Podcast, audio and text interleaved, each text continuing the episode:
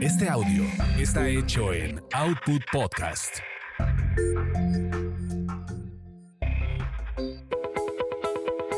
Bienvenidos a Tasty Tours, donde experimentas la magia de los destinos gracias a los sabores y aroma de sus comidas y bebidas.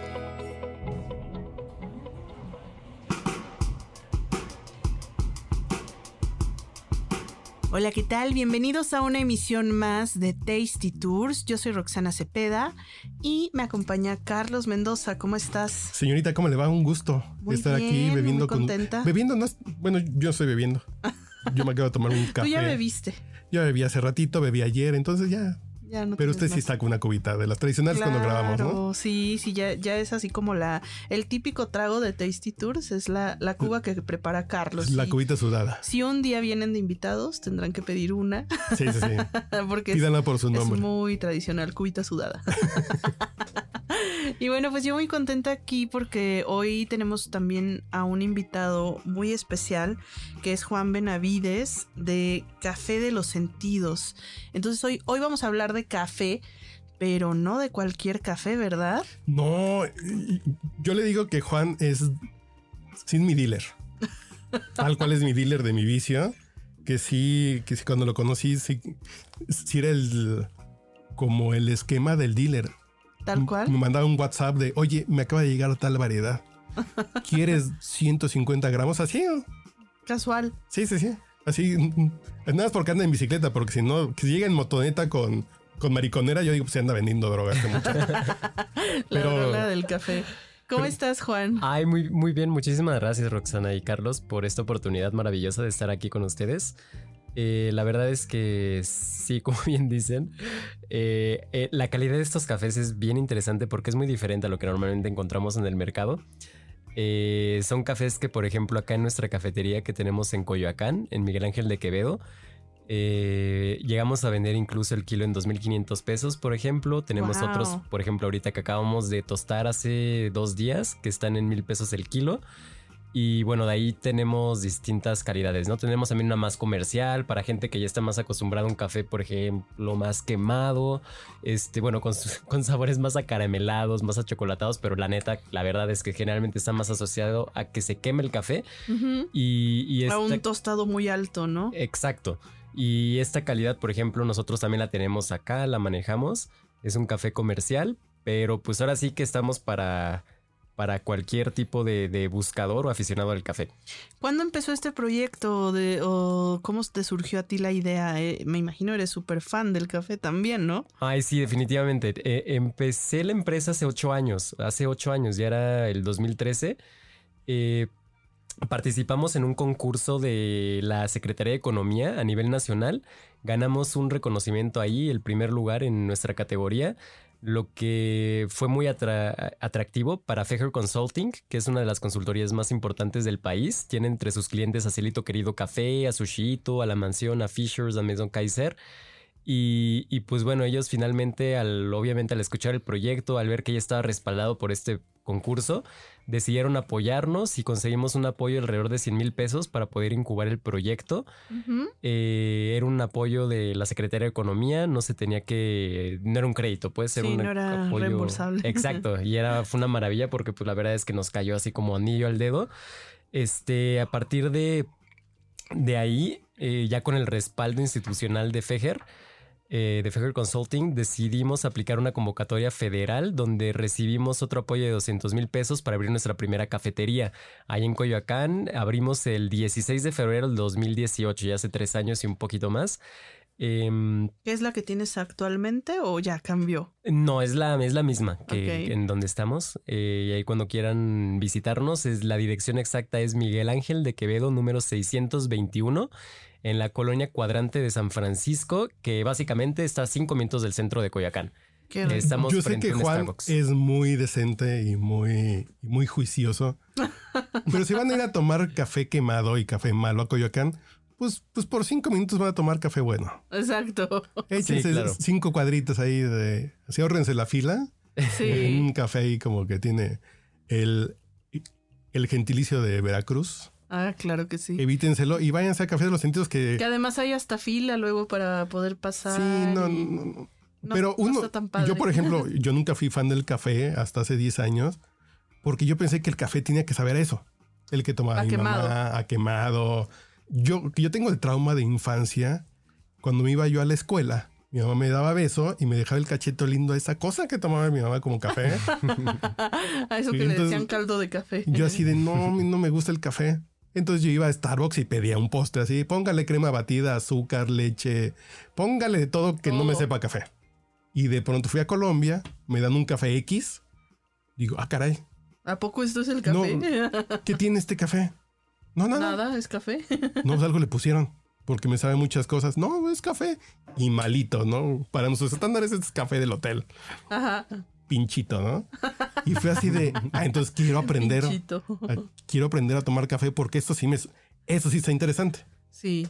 Y después de muchos años que yo empecé con métodos, empecé con la prensa francesa, con café del súper, de pronto con cafés diferentes del Starbucks y fue que fui subiendo nivel. Y hace tres años conocí a Juan en un evento de emprendedores y fue así, no, yo, yo me quiero hacer su amigo porque tiene cafés bien buenos. Wow, qué rico. Ay, sí, y estuvo súper interesante porque la verdad es que justo ese evento pudimos ir ahí en el Poliforum León. eh, porque nos invitaron de Fejer, de la incubadora, ¿no? De todo este, eh, eh, este apoyo maravilloso que también este tipo de consultorías te empiezan a, a- a brindar. Y la verdad es que estuvo, estoy muy agradecido porque tuvimos ahí contactos increíbles. Eh, y pues justo de hecho aquí estamos ahorita por uno de ellos. Y, y ahí sí, definitivamente, si por ejemplo quieren probar algo diferente a un café este, curiosamente quemado, los invitamos allá a nuestra cafetería para que prueben alguno de estos distintos granos que tenemos. La realidad es que la- el precio es súper accesible, o sea, nosotros normalmente vendemos nuestros cafés entre 30, 45 pesos, tendremos alguno que otro un poquito más caro, pero la verdad es que es una experiencia bien interesante y también pueden encontrar incluso cacao, que algo que ha estado naciendo, eh, más bien renaciendo o que se ha impulsado últimamente en el mercado de las cafeterías es la cuestión del cacao, donde pasa lo mismo. O sea, de hecho, igual para, para platicarles un poquito más y aterrizar un, un poco esto del café quemado. Imagínense que ustedes fueran al súper y encontraran la cereza del café. Hay que recordar que la- el café es una semilla que proviene de una fruta. E imagínense que pues, ustedes tienen aquí las manzanas brillantes y que este, los mangos maduros, los plátanos seleccionados y todo esto. Y de repente encontraran este, un anaquel o aquí un espacio donde toda la cereza del café estuviera podrida donde tuvieran plagas, estuvieran ahí los mosquitos, tuvieran hongos. Pues bueno, eso es lo que generalmente se consume en el mercado mexicano. Uf. Obviamente es, es algo, está caricaturizado, por supuesto. Hay un proceso, pues obviamente previo, donde se despulpa la semilla, se saca, eh, eh, digamos que se fermenta, se, se lava con agua generalmente, se pone a secar y ya luego se quema para no encontrar esos defectos. Entonces lo quemamos porque de esa manera tú no vas a poder identificar qué eran los defectos que habían en, en- en- en la fruta, ¿no? Entonces, este, igual ahí, por ejemplo, hay algo muy común que sucede, que son los granos maduros, las cerezas maduras, perdón, que es básicamente como si tú te comieras este, un plátano verde, ¿no? Digo, habrá gente que le gusta y está súper bien, pero en el caso del café eso genera sabores que no son tan agradables. Ah, muy bien. Y, y de ahí ya, digamos que podemos entender ya de manera introductoria eh, a lo que nosotros nos dedicamos, que es esta calidad que se conoce en el mercado como café de especialidad. Es la calidad más alta del café a nivel mundial, representa alrededor del 3% al 5% de todo el café en el mundo. Y algo que es increíble encontrar en estas bebidas, en estas preparaciones, es que de repente eh, llegamos a matices frutales, florales, ¿no? Así que, por ejemplo, hace ratito Carlos eh, preparó un cafecito que tenía notas a papaya, guanábana y de repente ya cuando se enfriaba a caramelo o a chocolate, ¿no? Entonces estos cafés, el café quemado no te lo puede ofrecer, o sea, estos aromas, estos matices, definitivamente el café quemado no lo puede Porque ofrecer. Ahí no lo vas a encontrar. Claro, o sea, literalmente se quema y en cuestiones ya más objetivas de catación, por ejemplo, lo que encuentras son sabores a caucho, sabores a ceniza, eh, sabores ahumados, a Y a carne, quemado. a quemado. Eh, eh, Es un poco la analogía con el alcohol, con alguna bebida, es si estás tomando un ron, que para que no sepa que el ron está malo, pues te sabe a alcohol. Es un poco así de te sabe alcohol, pues sí, como si estuviera saliendo la botella de alcohol, muy fuerte. Cuando el café te tiene que dar matices de, de, de, de dónde es, de la altura, de la variedad, de la mano Hasta del tostador. del suelo, tal cual. Sí, claro. Claro, claro, claro, claro, del terruño, ¿no? Que también se conoce ahí en, en otros eh, destilados, pues en el café también se conoce eso del terroir o el terruño, porque sí es algo que incide directamente en la calidad de lo que podemos probar, ¿no? Ya en la taza final, en la preparación. Wow, Pero cuando va, cuando dicen taza de, de especialidad y ya cuando hablan de calidades, es literalmente grano por grano. No es así como de echan todo el costal y ya vamos a tostarlo y ya. No, yo he visto que ya tostado, Juan revisa grano por grano antes de molerlo a ver Que no se haya ido un quemadito. como Claro, claro, última claro. pasadita así de un grano mal hecho, mal formado y está checando que esté perfecto. Por supuesto, o sea, de hecho ya actualmente en la industria existe maquinaria, existe maquinaria que te permite desarrollar ese tipo de procesos. Eh, la verdad es que aún así sigue faltando como el, este factor humano, ¿no? Detalles que simplemente el hombre, la mujer que están ahí viendo detalle en la selección van a poder quitarlo. Porque ya incluso estas máquinas que digo, son máquinas súper caras, ¿eh? Imagínate que una pequeña para procesar un saco de café te puede llegar a costar hasta un millón de pesos, dos millones de pesos. Y pues obviamente la gente que, que puede acceder a este equipo, pues no es como el productor promedio de café en México, ¿no? Sí, sí. Y entonces ahí entra en esa cuestión que bien indicabas, Carlos, es un proceso artesanal de selección grano por grano, o sea, empieza desde la cereza, de buscar la, las- la fruta más madura, la que esté en su punto exacto, para poderla piscar. El, el piscado, bueno, la cosecha se tiene que hacer de una manera súper cuidadosa, o sea, no se puede, eh, por ejemplo, simplemente agarrar y ahí pues y la arrancar. arrancas así a granel. y órale, Exacto, ¿no? porque rompes eh, como pues, la estructura de la planta y la dañas. Entonces, este, hasta estos procesos son súper artesanales y, hay un proceso de algo que se conoce como flotado, donde se pone en agua, flotan los granos que se conocen como vanos o flotadores, donde generalmente son granos defectuosos que te pueden saber a paja, cartón, a- a madera, cacahuate, que no son agradables encontrar en la taza. Y este, y si al final ya cuando se tiene el café tostado incluso de repente, pues igual este factor humano, pues el error humano que de repente pues, se te fue uno que pensabas que era bueno y a la mera hora ya que lo tuestas se ve realmente que no es tan bueno. Y entonces igual en la preparación pues se procura, ¿no? O sea, Lleva este, tres, cuatro pasadas entonces. Al momento de la pizca, al momento del secado, al momento del tostado. Y ya cuando Juan se pone muy exquisito, ya an- antes de picarle para moler, le voy a echar la última. Claro, Sí. claro, sí, sí, sí. En algunos casos sí, la verdad se hace. Aunque lo ideal, y que es algo que también empieza a suceder con algunos productores con los que colaboramos, es que ya hacen un trabajo tan bien hecho que ya entregan un café sin defectos, literalmente, ¿no? Y ya en esos casos lo metes al tostador, lo sacas y ya ni siquiera se tiene que hacer esa selección, ¿no? De tan limpio que está el grano y que es un trabajo que obviamente se tiene que pagar muchísimo mejor. Igual para que tengan una idea, eh, se habla mucho, ¿no? Actualmente del comercio justo, de productos orgánicos. Eh, estos procesos de estos cafés artesanales generalmente son procesos agroecológicos. Eh, no se consideran orgánicos como tal porque no tienen una certificación, lo cual para la mayor parte de los productores es muy costoso. Pero estos procesos agroecológicos bien hechos eh, permiten que un productor pueda llegar a tener ingresos hasta 10 veces mayores de lo que se les pagaría.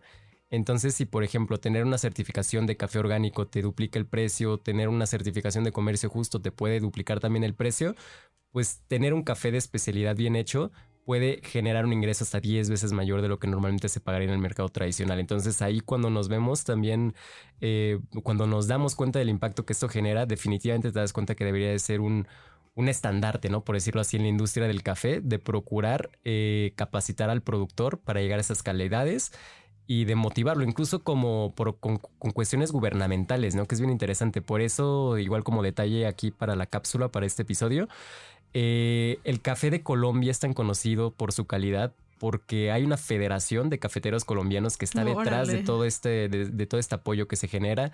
Hubo todo un apoyo del gobierno en, eh, eh, y una, obviamente, es, profundizaron de una manera que muy pocos países han logrado y esto permitió pues estandarizar ciertos parámetros de calidad de lo más alto, ¿no? Entonces ahí tienes cafés increíbles y como mencionaba Carlos, a veces aunque este pues puede hacer el café del hotel, hasta en un hotel de repente te ofrecen cafés excelentes, ¿no? Que es algo que pues aquí obviamente pues no sucede, ¿no? Por cuestiones No. de precios. y, y, pues es increíble, ¿no? Ver todo lo que hace falta eh, aquí en México, pero que también es bien bonito también agradecer que es bien chistoso, ¿no? Porque igual como detalle aquí interesante, eh, dentro del mundo de la especialidad, de repente como que hay, este, hay, una, hay una discusión como que se da de, sobre esto del- de las grandes cadenas de cafeterías, ¿no? De que no deberían existir. Pero algo que es bien interesante es que sin ellas el café especialidad curiosamente no existirá tampoco, ¿no? Entonces es bien chistoso porque finalmente llega Starbucks, por ejemplo, a México, se duplica el consumo per cápita, lo que no había crecido como en 50 años, y de repente la gente empieza a pedir más café. Y eso con el tiempo de repente empieza a, generar esta cultura del café. Personas como tú, Carlos, que de repente van a otro país y lo prueban, o de repente que alguien, un amigo que les trae de algún otro lugar, o que por algún azar en algún restaurante ya tienen un café diferente y dices, ok, o sea, pues es que esto ya no me sabe café quemado, ¿no? Y entonces Sí. esto empieza a crecer hasta el grado donde hace ocho años las cafeterías de especialidad en México, cuando iniciamos este proyecto, las contabas con la mano, la verdad, o sea, no habían prácticamente ninguna. Y ahorita, o sea, ya en tan solo este, en la Ciudad de México, uf, o sea, debe haber una cantidad inmensa de estas nuevas cafeterías, ¿no? De esta nueva tendencia. Y es súper interesante, ¿no? Empezar a ver todo esto. Claro, además también que justamente lo que me quedé pensando es eh, en esta parte de probar cafés de, de otros lugares, ¿no? Que muchas veces es lo que nos sorprende, como ya decía Carlos. A mí, por ejemplo, me sorprendió mucho cuando fui a Cuba probar el café cubano. Creo que para mí es uno también de los favoritos. Me traje yo una bolsita de café de, de allá, que lo compré así como en la tienda y era el que tenía, ¿no? El que había, porque ya ves que allá no hay como mucha mucha variedad para escoger, ¿no? En las Claro, tiendas. Y fue como de, bueno, pues me voy a llevar este, era una bolsita roja. No, cuando lo, cuando lo probé y me lo hice fue así como de, ¿por qué no me traje 10, no? Pero lo increíble es, por ejemplo, en México, que a mí me ha pasado mucho con Café de los Sentidos, es que conoces de lugares de México. Sí. Eh, dices Veracruz, Chiapas y ya, y Oaxaca. Eso te iba a preguntar, ¿de, de dónde son tus productores que te mandan café? Eh, mira, es bien interesante. Colaboramos con productores de básicamente todos los estados productores de café en México. Que obviamente nosotros recordamos como a Veracruz, a Oaxaca, a Chiapas, a Puebla, porque son los principales y acaparan Ándale. básicamente la producción nacional del café. Pero de repente, por ejemplo, algo que casi nadie sabe es que el Estado de México produce café y es uno de los mejores que puedes ¿En encontrar. serio? Y es, un- es, es increíble. Por ejemplo, estos cafés, hay un productor súper conocido que se llama Federico Barrueta. Eh, este productor vende su café, el, el, digamos, el de menor calidad, te lo vende en 300 pesos el kilo en verde. Ya un café que ha recibido reconocimientos como el cuarto mejor de México y ahorita van, van a volver a sacar a los ganadores del nuevo certamen que se conoce como Taza de Excelencia, que premia a los mejores productores de café en México. Eh, pues bueno, esta, esta calidad ya se empieza a vender en 550 pesos, 500 pesos el kilo en verde sin tostar. Entonces, definitivamente, cuando uno, uno lo prueba, y ya no hay vuelta para atrás. O sea, ya es. entras a un mundo donde. Te Digo, el, el simple hecho de tener estas experiencias de una taza que te huela a flores, a, fruta, que tenga un dulzor súper agradable, o sea, es algo que, que definitivamente te cambia el, el paradigma, ¿no? De- Del Claro. consumo del café.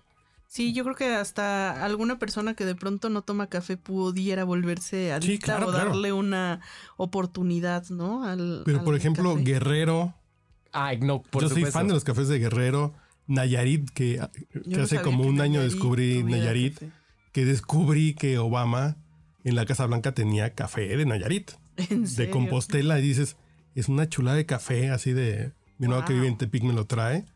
Luego, ¿qué más? ¿Me dices que San Luis Potosí ahora? En San Luis Potosí encontramos café muy poco, la verdad, pero también si se logra bien, si se hace una buena producción, un buen cuidado del proceso, se llegan a cafés increíbles.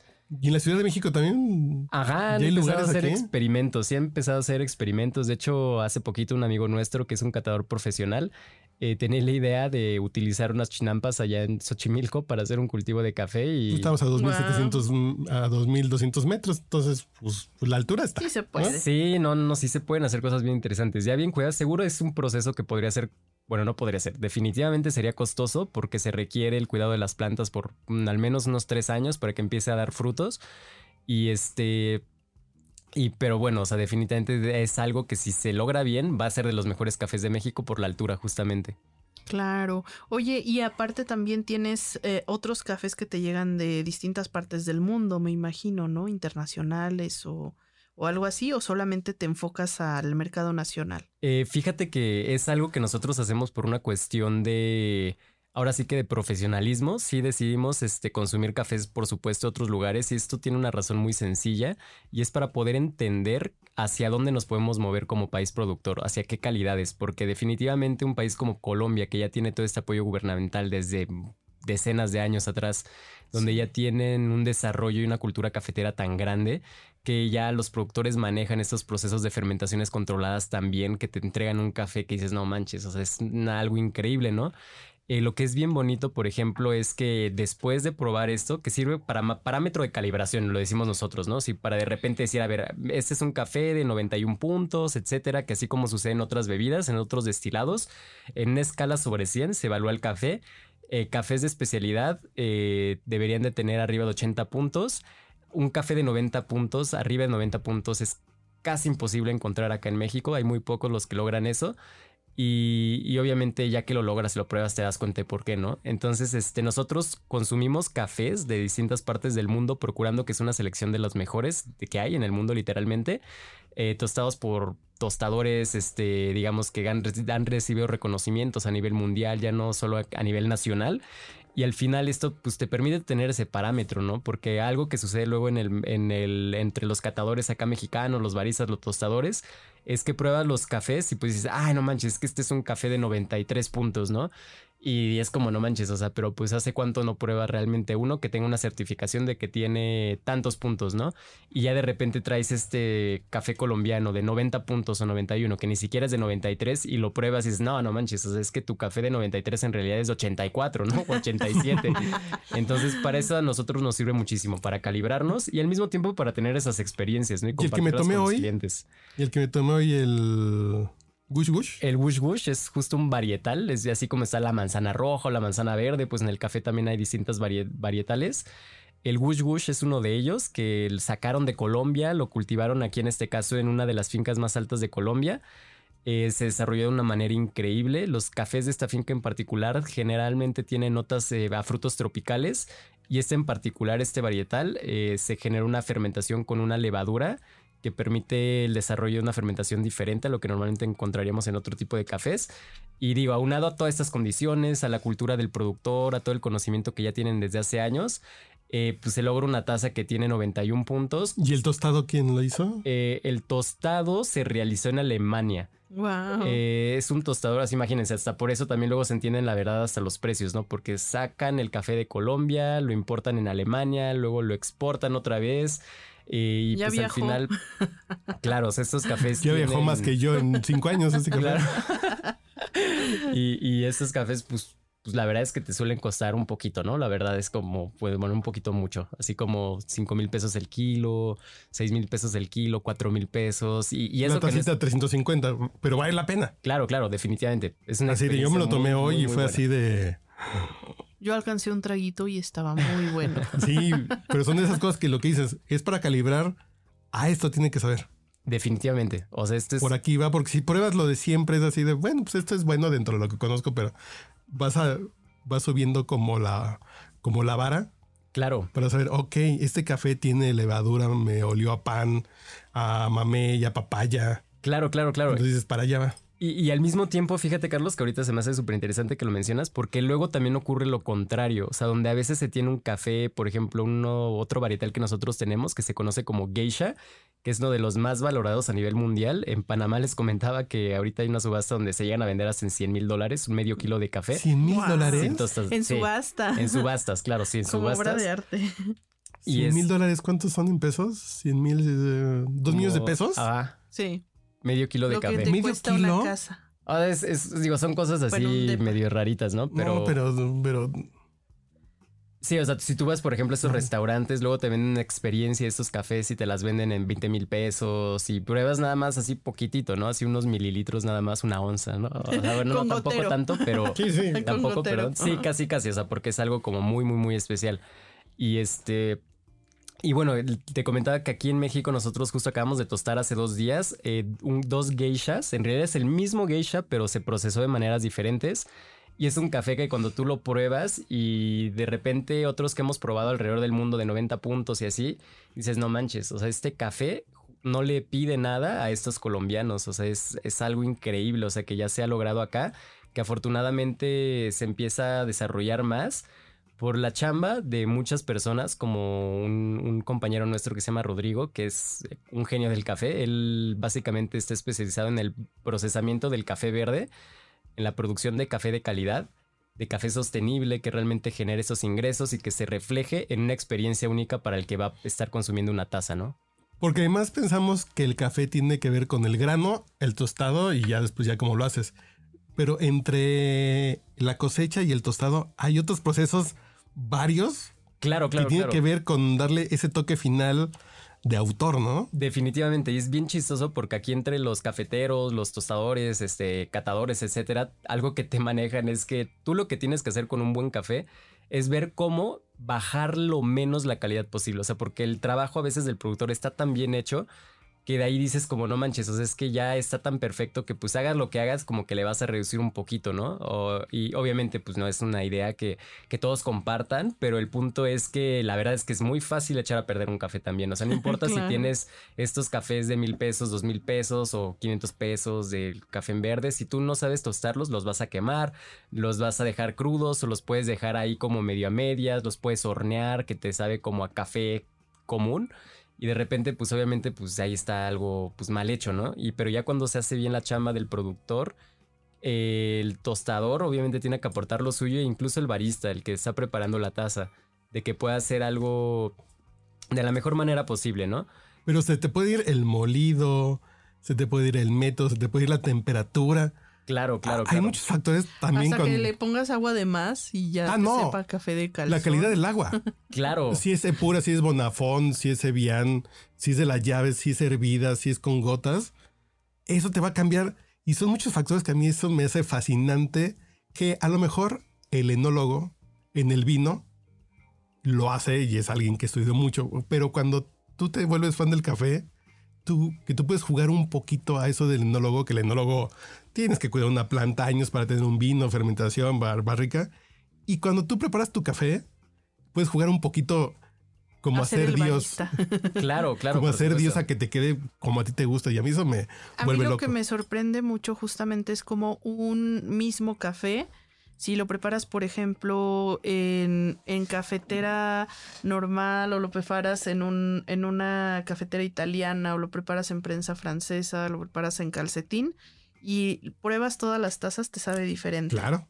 Claro, claro, por supuesto. Eso me, me sorprende muchísimo. no sé, se me hace así como, wow, magia. Sí, pero es lo mismo, es agua y es calor. ¿Por qué sabe diferente? Exacto, sí, sí, sí. porque sabe diferente. Claro, claro, es algo maravilloso. Ahorita como comentaba también este Carlos, así, por ejemplo, con esto de las aguas, así, a nosotros nos ha pasado esto de que de repente pruebas un café y le echas el agua del filtro, ¿no? De la, este, de esos filtros como de uso industrial y de repente, pues tú pruebas con esta agua, pruebas el café y dices, ay, pues, ¿qué pasa aquí, no? Si de repente es un café que se supone que tiene 90 puntos, 89 puntos, etcétera, y de pronto lo pruebas y pues no está tan bueno.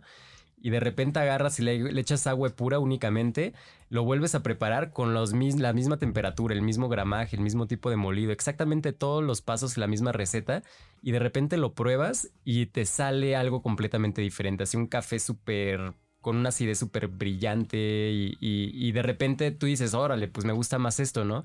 Pero de repente te das cuenta que echándole tres cuartos de pura y un cuarto del agua de filtro lo vuelves a probar y te sale la taza perfecta, por decirlo de cierta manera, ¿no? Entonces, este, digo, hasta con el agua se tiene que jugar eh, y con los métodos de extracción, como dices, o sea, no es lo mismo una prensa francesa que te va a dar muchísimo cuerpo la bebida, que te va a dejar sedimentos en la taza eh, que sea seguir sobre, eh, extrayendo, sobre extrayendo y que va a generar como un, unos matices de sabores y de aroma muy particulares. Así, por ejemplo, lo preparamos el mismo café en un Chemex, que sería como un extremo del, del espectro de las preparaciones, eh, donde es un café filtrado. Es, el filtro es más grueso que un café, por ejemplo, una cafetera tradicional de filtro cafetera. Y de repente estas tazas eh, en un Chemex, por ejemplo, te destaca la parte floral del café. Entonces de repente tú lo preparas, incluso misma temperatura, mismo tipo de molido, por decirlo de cierta manera, aunque la verdad es que cada método tiene ahí su chiste y no se debería de utilizar como tal cual lo mismo, aunque pues obviamente se puede improvisar y hacer recetas ajustadas a este tipo de cuestiones ya más personalizadas. Pero, ajá, el punto es ese, que de repente tienes el mismo café en la prensa francesa y de repente en el Chemex encuentras las flores y en la prensa no, ¿no? Pero y, tienes muchísimo. Y con el Aeropress la acidez que es que se vuelve así de Ah, ah, es bien interesante. la ajá. locura de la acidez de la Aeropress a mí me encanta. Claro, claro, y, y de ver cómo incluso ya como dices tú de la parte del barista, ¿no? De cómo puedes tener ya estas herramientas eh, o, o- o más bien esta facultad de poder jugar con tu taza, ¿no? Que si de repente quieres resaltar más la acidez o menos la acidez y más el dulzor, puedes cambiar como tus parámetros de vertido del agua, etcétera. La y cafeína. final- claro, claro, Con claro. el agua menos caliente eh, tienes más cafeína. Claro, claro. Cuando hasta- lo quemas con 92, 93 grados, pues ya no te pega tanto el café. Y vas jugando así de hoy que hoy tengo ganas de bailar la Macarena a las 9 de la mañana.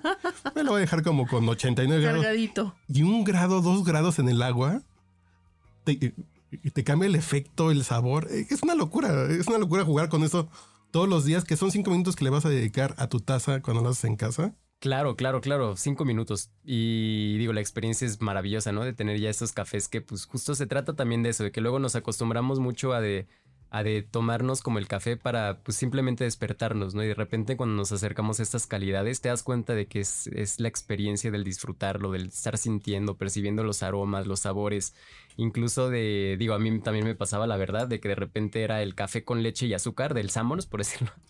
y de repente pues era... Aparte con leche fea de la de vasito Ah, que te- claro, de Lincoln, ¿no? Ah, que es más bien, más artificial que de nada. la cremita esa de botecitos. Claro, ¿no? claro, ni siquiera leche. Yo le echaba esas Sí. de Lincoln cuando no sabía nada de café, ni, pero pues yo me consideraba un consumidor y un amante del grano. Y este, pues le echaba ahí el- los botecitos, recuerdo que era creo que dos de Lincoln, el azúcar así como de, eh, pues a ver, hasta que me sepa bien, porque creo que eso era lo que buscaba, como quitar los sabores raritos que luego quedan si no lo pruebas así. Pero pues igual no sé, seguro también les ha pasado que luego hasta pruebas esos y como es del refil gratuito y no sé qué, y pues luego acabas con una temblorina que ya no te lo quita nada. No, Sí, no, es horrible. Y me imagino que ahora si alguien en tu cafetería llega y te pide leche o azúcar, casi lo matas, ¿verdad? Eh, Fíjate que no, ¿eh? O sea, es- eso es bien interesante porque nosotros digamos que nuestra filosofía es de que el café es como a ti te gusta.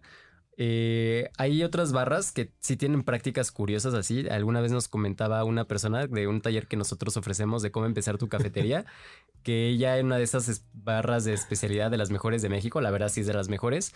Alguna vez esta mujer pues no era conocedora del café de especialidad, Creo- ni siquiera Creo sabía que estamos hablando de la misma, donde una vez me, me vieron feo porque pedí un espresso americano y casi casi me escupen así. "Y Es que el dueño no nos deja servirlo. No está el dueño. A mí dámelo así del, porque tengo prisa. Échale agua al espresso, ya me lo tomo. Porque nada más quiero el efecto, ¿no? Claro, claro, y fíjate Eh. que a esta mujer seguro, tal vez fue la misma cafetería, la Sí. verdad no sabría decirte, pero este, lo que es bien interesante es de que esta mujer dice que siempre iba ella en la mañana porque le gustaba el café, ella no sabía que era especialidad, pero veía que era diferente, y un día dice que pues ella sentía como ahí que, que, que requiere un poquito más de azúcar como para estar bien equilibrada como en su metabolismo, y entonces este, le dijo al barista, oye, ¿sabes qué? ¿Me puedes dar un poquito de azúcar para echárselo a mi café? Y dice, no. Dice, ¿cómo? Dice, no, no, no, no le puedo entregar azúcar. Y era, "No, a ver, ¿cómo que no me puedes entregar? sí, sí. Y es como, no, pues es que aquí no que le es el mismo lugar. café. Tal vez sí. Es, es porque dice, así el dueño decía, "E, el buen café no lo necesita y el mal café no se lo merece. Sí, es- es- estoy seguro que es el mismo lugar. Ok, que te vean feo así de, pero yo un día por prisa así de, ¿cuánto tiempo se tarda el método? ¿Cuál es el más rápido? El B60 que se tarda cuatro minutos, es que ya tengo prisa. El parquímetro. Hazme un espresso americano y échale agua. Es que no nos dejan vender eso. Yo pues, te lo estoy pidiendo. No, no, no. Es que aquí no Lo se... voy a comprar. Sí, Yo te así, de- pago. Claro, sí es un claro. así del café, cuando aquí en Café de los Sentidos es como te guste. Pero te vamos a Ah, ir mira. acercando a que vayas conociendo como otro mundo, ¿no? Claro, por supuesto. De hecho, de eso se trata. Por ejemplo, normalmente tenemos dos tipos de cafés en nuestra tolva, que en nuestro tenemos dos molinos para dos molinos para espresso, dentro de los cuales hay un café, el que les comentaba hace ratito, un café más comercial. Es un café que, por ejemplo, nosotros vendemos en 280 pesos el kilo y para ver los parámetros del mercado, la verdad es que incluso debería de venderse un poco más caro. Pero este es el café como de batalla, podemos decirlo, ¿no? Es un café que tiene un tuesto alto, no tan tan alto, la verdad, porque si no solo te sabe a humo y a cenizas, pero eso es un tueste agradable que te va a dar sabores acaramelados, achocolatados y generalmente muchos clientes les gusta ese tueste por eso. Eh, pero igual si de repente llega alguien que justo quiere tener una experiencia diferente, hablando de la máquina de espresso, un cappuccino, un latte, un flat white, que es una delicia, este, podemos ofrecerles este otro, esta variedad que te va a saber, por ejemplo, a flores, a frutas y que de repente con la mezcla llegas a tener cosas bien, bien chistosas y muy increíbles, como un café que te sabe a yogur de blueberry, ¿no? Dices como, wow, o sea, qué interesante y es y es súper agradable, ¿no? Porque en, verdad eh, te sabe a eso, o sea, no es que, le estés ocultando, que le, agregues algo. exacto, no es el simple café, la calidad, el cuidado y este, y pues es muy bonito, ¿no? De poder ofrecer eso y, pues sí, justamente procuramos ajustarnos como a esto de que el café es como a ti te guste. Y si te gusta un tueste o quemado o muy, muy más oscuro, pues también tenemos esa alternativa. Pero igual la idea es que podamos acercar al consumidor promedio estas calidades porque hay una razón muy sencilla y una de ellas obviamente es la experiencia sensorial y todo esto, pero la otra es lo que reciben los productores, porque normalmente el café eh, se paga muy poco, o sea, se va muy bajo. O sea, a veces, bueno, no a veces, generalmente el precio que se paga a los productores, que está determinado por las bolsas de valores, está por debajo de los costos de producción. Entonces, cuando llegas a esta especialidad, pues tú ya estás hablando de que le estás pagando al, productor muchísimo más. Entonces, hasta hablando en esas cuestiones, está bien bonito, ¿no? Como decir, ok, no solo es la experiencia, que es increíble, sino que además estás pagando algo que el café que tiene una certificación orgánico o comercio justo tampoco se está pagando. Y, como decía, son procesos agroecológicos generalmente, ¿no? O sea, son cafés que no se consideran orgánicos porque no tienen el poder adquisitivo para pagar una certificación. Wow. Oye, ¿cuál es ah. el café más caro que tienes?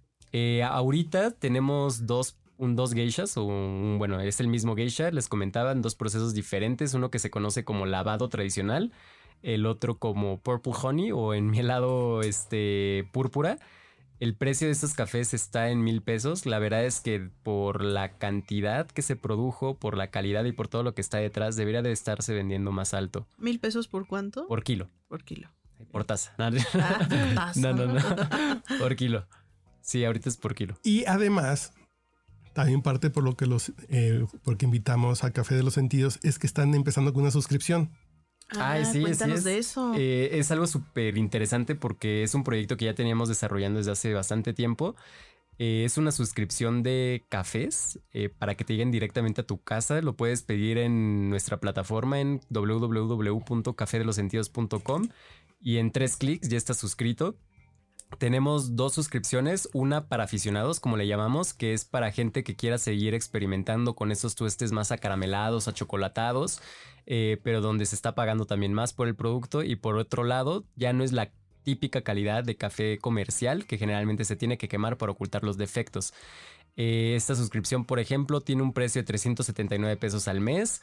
Eh, y la otra, que a mí en lo particular, por, por, supuesto, es la que más me sé más interesante y la que más me gusta, es la suscripción de especialidad, donde tienes mensualmente, recibes cuatro cafés de especialidad, donde dos de ellos son tostados por nosotros de manera eh, completamente artesanal y los otros dos son de tostadores invitados. Entonces, por ejemplo, ahorita que la acabamos de lanzar literalmente hace unos días la plataforma, vamos a entregar los mismos, los primeros cafés en julio.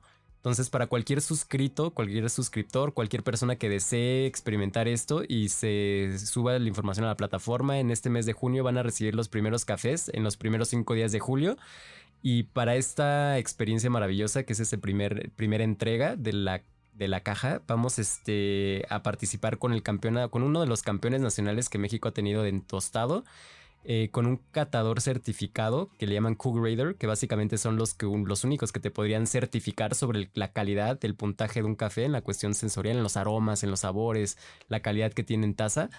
Y este, este eh, compañero en particular, Abraham, este, tuvo, fue reconocido apenas en el 2020 por tener el segundo mejor café tostado de México. Entonces ahorita les va a llegar un café de este chavo, que de hecho desde mi opinión está mejor que el que, ganó el segundo lugar. El otro es el campeón nacional de tostado y nosotros tenemos unas joyas igual ahí que les vamos a, compartir en esta suscripción de especialidad de 699 pesos al mes. Donde algo que también se me hace bien bonito y bien importante señalar es que además de estar ofreciendo esta calidad y esta experiencia, nosotros estamos eh, generando también unos proyectos en el cual colaboramos con distintas organizaciones, en este en particular con un instituto Domus, eh, se llama, donde son una alternativa educativa a personas en el espectro autista donde también generan proyectos productivos. Entonces, algo que es bien bonito y se me hace súper padre es que estamos colaborando con ellos para entregar unos productos que, eh, bueno, se los adelanto, unos son unas eh, semillas de girasol garapiñadas, pero que hasta las semillas tienen trazabilidad. Esto significa que pues, se sabe el origen, se sabe de dónde vienen.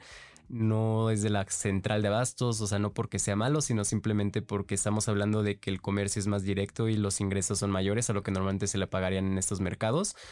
Y, bueno, obviamente nosotros lo que pagamos por este proceso de garapiñado también es, pues es, es, es muy, muy, muy grato, ¿no? Saber que se puede hacer algo como alternativa laboral para esta población. Y a ellos también, o sea, es bien bonito porque les funciona mucho ese tipo de actividades.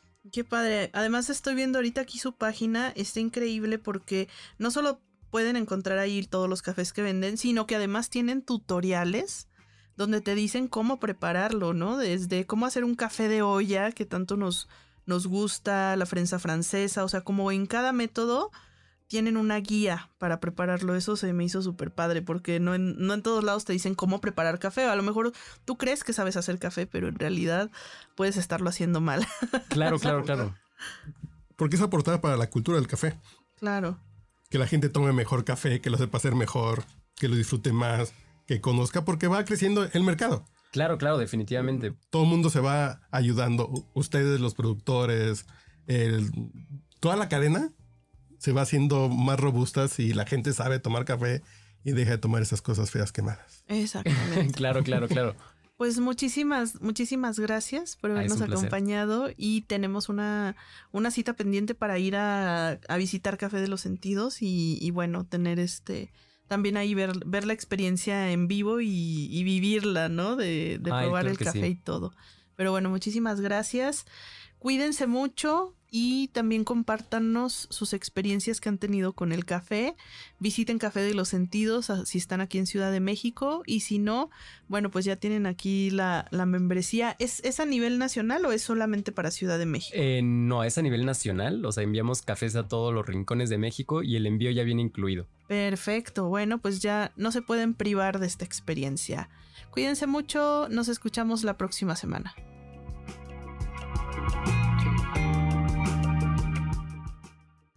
No te pierdas nuestro próximo podcast con más recomendaciones para comer, viajar y beber.